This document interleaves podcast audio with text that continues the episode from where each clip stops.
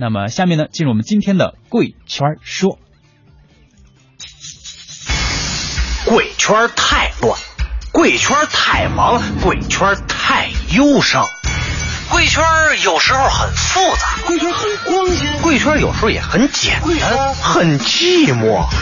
贵圈，你听我说。朋友们，大家好，我是文艺之声的记者王雪。今日贵圈要带大家认识一圈既年轻又古老的人。这圈的人年纪不大，可是玩的却是有着千年传承的文化精华——戏曲艺术。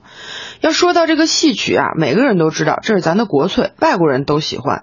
什么脸谱啊，什么服装行头啊之类的。精确到京剧，大家都知道生旦净丑；精确到昆曲，大家都知道长长的水袖。反正咱们各种的宣传片里、纪念品上，还有电视里都会有戏曲。可是，在剧场里鲜活的能与你交流的戏曲，你去看过吗？作为一个文化类的记者，我肯定是没少看。可是，在大剧场里，在现场见到和我年龄等同或者更小的人少，那是不是说明这个圈子正在走向破败呢？然而，并不是。相反的，就在这几年，我也在小剧场里亲眼见证了新鲜的思维和血液正在注入戏剧圈子，正在更多的走进年轻人的生活，正在小剧场里逐渐的复活。时间呢，要回溯到二零一三年，当时我还是晚高峰节目的记者。那会儿呢，我发现了在北京有一个叫皇家粮仓的地方，本来以为呢这就是一个餐馆，后来才知道大导林兆华在这儿做了一台戏，而就是这样的一台戏复活了昆曲的《牡丹亭》。来，我们现在翻出当年的采访素材，来了解一下这个被复活了的昆曲的样子。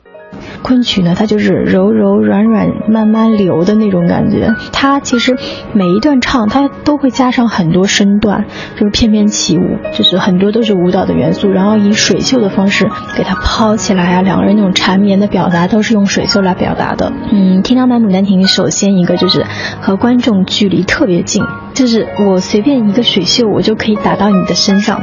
然后我们有六个大鱼缸，鱼缸里边演出的时候会有小鲤鱼在那个里边游，然后灯光一打特别的灵动，整个环境就感觉一下子就生动起来，活的，一下来到后花园了。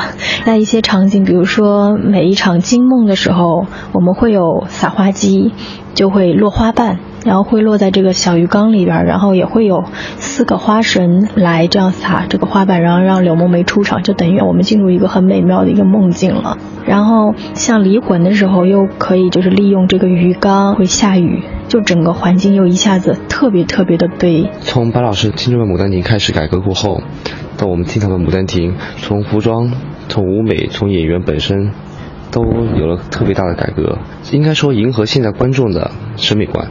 因为现在观众的节奏特别快，你让特别年轻观众听一个他听不懂的一个曲艺项目的话，他很难理解。但是你要从另外角度来说，让他先享受一种美的话，他会接受。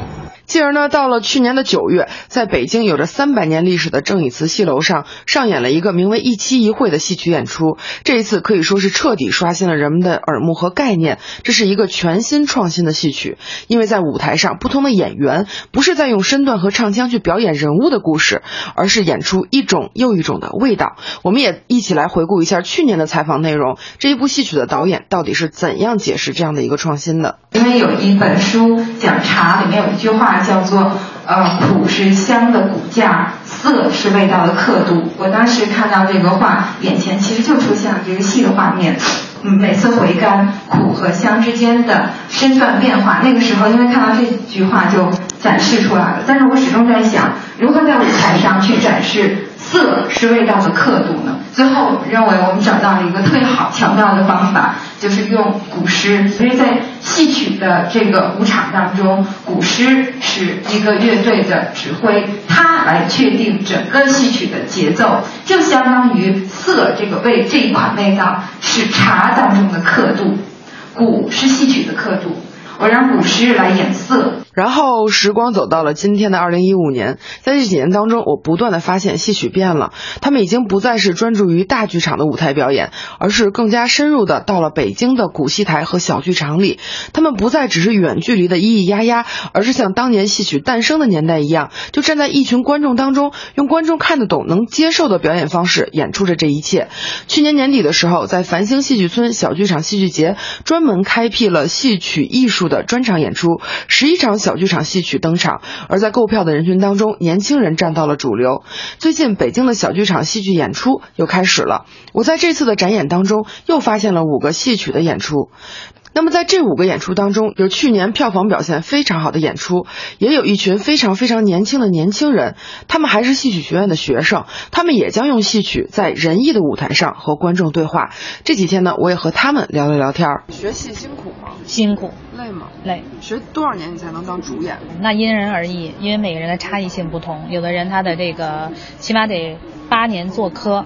就我们讲的是八年啊基础，然后呢再加四年大学，啊这就十二年了，不还不算幼工。有的人在业余啊或者在，咱别说有的人，就你，就我哈，呃反正是十多年，才能当主演啊不才能是一个还算称职的一个演员吧，还能就是能够只能这么说。是演什么生旦净丑？啊旦角儿梅派青衣。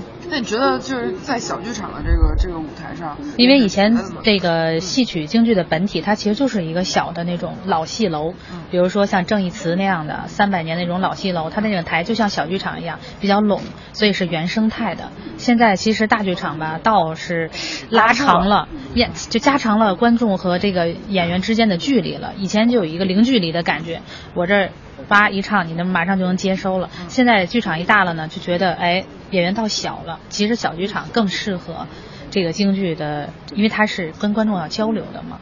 对，当然了，我们今天聊到的是戏曲这个古老的文化圈子的复活，这样的话题，只有有了年轻人来学来演，也有年轻人来看来买单，才是真正的良性的成长和壮大下去。其实呢，在北京有一位叫做杨前武的先生，他是北京戏曲家协会的秘书长。这几年呢小剧场戏曲的复兴，他也起了非常重大的作用。他也说了这样的一段话：就在几年以前，我又想戏曲也要也要通过这种方式突破那个，因为戏曲演出。就更困难，戏曲大家也是更困难。你看一个戏，张活林能演几场？对啊，成本更，要求更高，艺术质量，艺术质量要求更高。他还有一个他的那个形式的亲近感，呃，思想内容的认同感，跟这个时代还有一定的差距，他还有要一定的转换才行。你你张火丁，你老演这个传统戏也不行吧，对吧？他还有一个转换，他一个转换，所以更困难，更需要小型的东西来突破它。只有能演出，他才有动力；不能演出就没有动力。他没，他不能实现价值，不演出实现不了价值。你像我们的评奖戏剧，实现不了价值，没有用的，花了多少钱也没有用，那是浪费。不断的演出，他才能够有动力。年轻永远都是好事儿，戏曲圈因为古老而有魅力，因为年轻人的加入而有了活力。戏曲就是这样，他们正在北京的小剧场的舞台上被年轻的人们复活着。好了，今天的贵圈就是这样，我是王雪，咱们下周再见。